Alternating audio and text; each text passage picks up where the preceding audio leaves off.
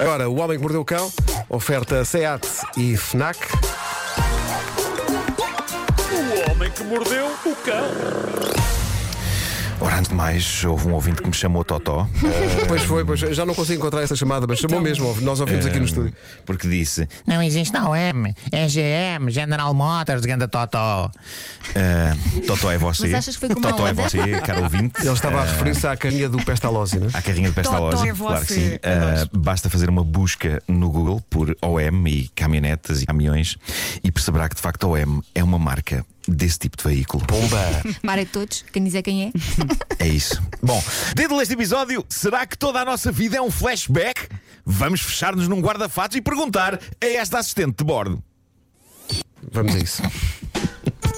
Bom, eu eh, tenho algum carinho por alguns teóricos da conspiração. É fácil gozar com eles, mas ao mesmo tempo eu sinto sempre uma certa compaixão por aquilo que me parece ser o grande problema deles, que eu acho que é um problema de imagem. Acho que os teóricos da conspiração precisam de contratar alguém que lhes trate do marketing, porque há muito poucos no mundo que não pareçam esgroviados Há da imagem deles. da imagem deles.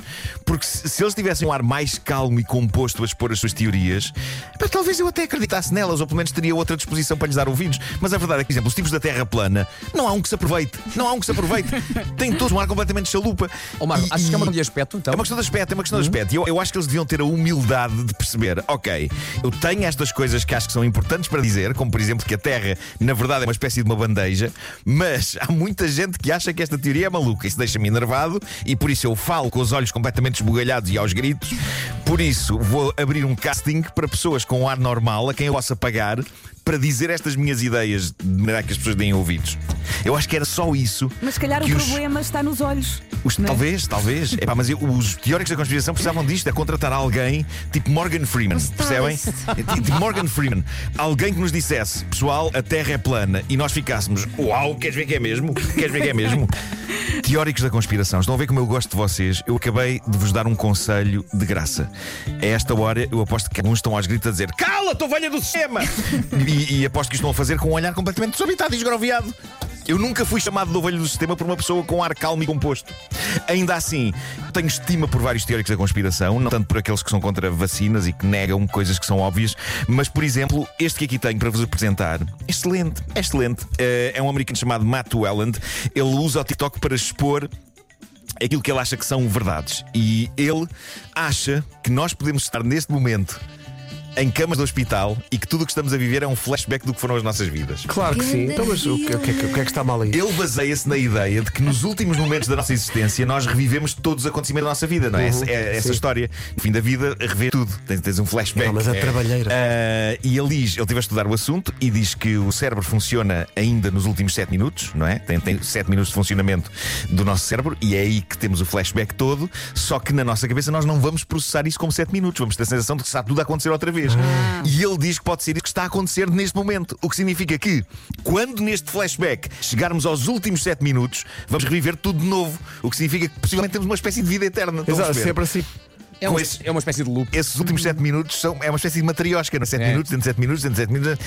Há sempre nós- um reboot e voltamos ao início. Eu aprovo esta tese. Nós estamos quase a quinar e isto nós já vivemos? É isso? Exatamente. É. Ok. Estamos nos 7 minutos. Estamos Ah, nos 7 fixe. minutos. Não, mas é como tu dizes, então, então estamos sempre nos 7 Estamos sempre minutos. nos 7 minutos. Estamos sempre a voltar sim, lá sim, e sim, voltar para trás. Quando isto chegar ao fim, voltamos ao princípio. Que canseira. Tá bom, Ah, tá sim, bom. sim, Sabes lá quantas vezes é que já vivemos isto?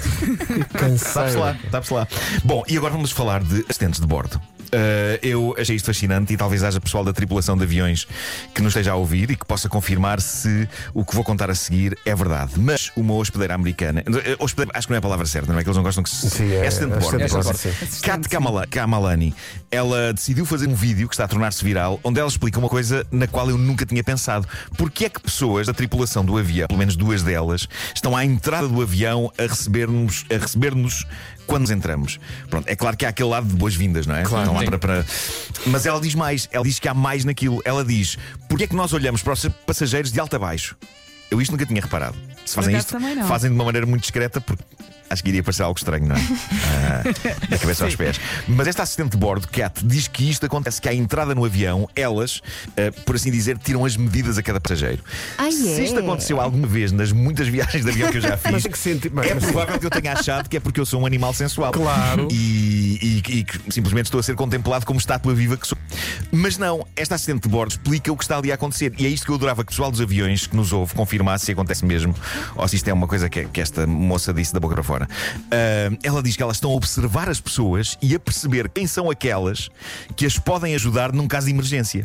Ah, É o que diz a Kat Malani. Em que caso de emergência? Na verdade, pode ser qualquer coisa. Não, não significa ser o avião cair ou isso. Pode ser até no caso de um passageiro se revelar um terrorista, qual dos outros passageiros tem caparro para os ajudar a imobilizar o bandido. Ai, é um casting. É uma espécie de É um um casting. casting, Sim, exato, sim. é um casting. Isto é podiam dar a pontuação logo. A par- Mandavam a plaquinha, Ou não era? todos com uma placa. 6, 9. Aparentemente elas têm treino e sensibilidade para perceber que papel pode ter cada um de nós, no caso de ser necessário, entrar em ação. E eu quero acreditar que, quando eu passo, elas pensam, ok, podemos contar com ele. Quê? Não sei, não sei. Eu quero acreditar que tenho o ar calmo e conciliador de quem pode levar a cabo uma boa negociação de reféns. Ah, Ok. sim, de certeza. Sabes como é que eu te via no- preciso.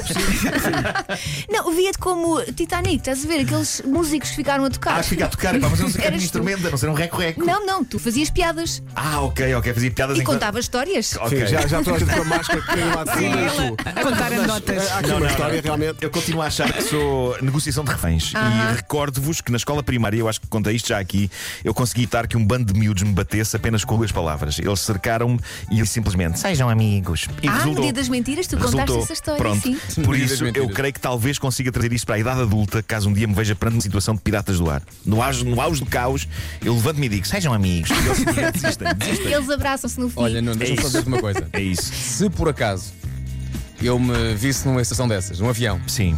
e de repente alguém dissesse é preciso que um de nós seja um negociador. Nuno, eu asseguro que tu és a minha última escolha. Meu Deus. Ah, não, para mim, primeiro, tu chegavas lá e dizes, mas porque, porque, gentil não, porque é que não são amigos? Sim. E, e o sequestrador, ah, realmente que, que disparado.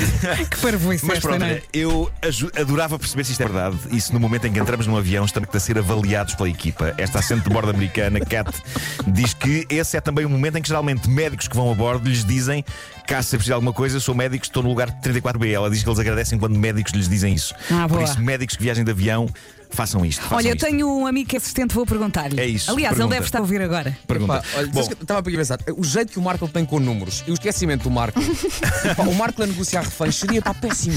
Porque repara, imagina o seguinte, ok?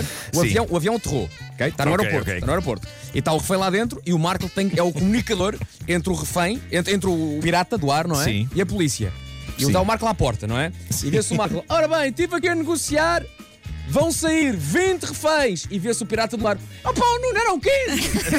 Tens a certeza? Pá, tenho, eram 15! E de repente pegam no telemóvel e começam a fazer Olha, contas. Exato. Não, não, não era. é. Pá, desculpa lá, enganei-me, pá. Ó Vasco, eu estava a ver, mas era uma situação diferente que é. Eram 15. Pai, ao décimo segundo libertado, o Nuno diz: Bom, isto está feito, vou para casa. Ficavam lá três desgraçados no avião. Exato. Não sei, acho que vocês também se valorizam. Ou então muito começava a papel preparar como- o cão. Como negociador. Sim, sim, epá, não tenho tempo a perder. Bom, e agora, intrusos na noite. Isto passou-se na América, na Califórnia, um lugar chamado Natomas. Uma senhora, Iana Seidner, estava a dormir na sua casa, bem como a sua filha de dois anos. Era por volta da uma da manhã.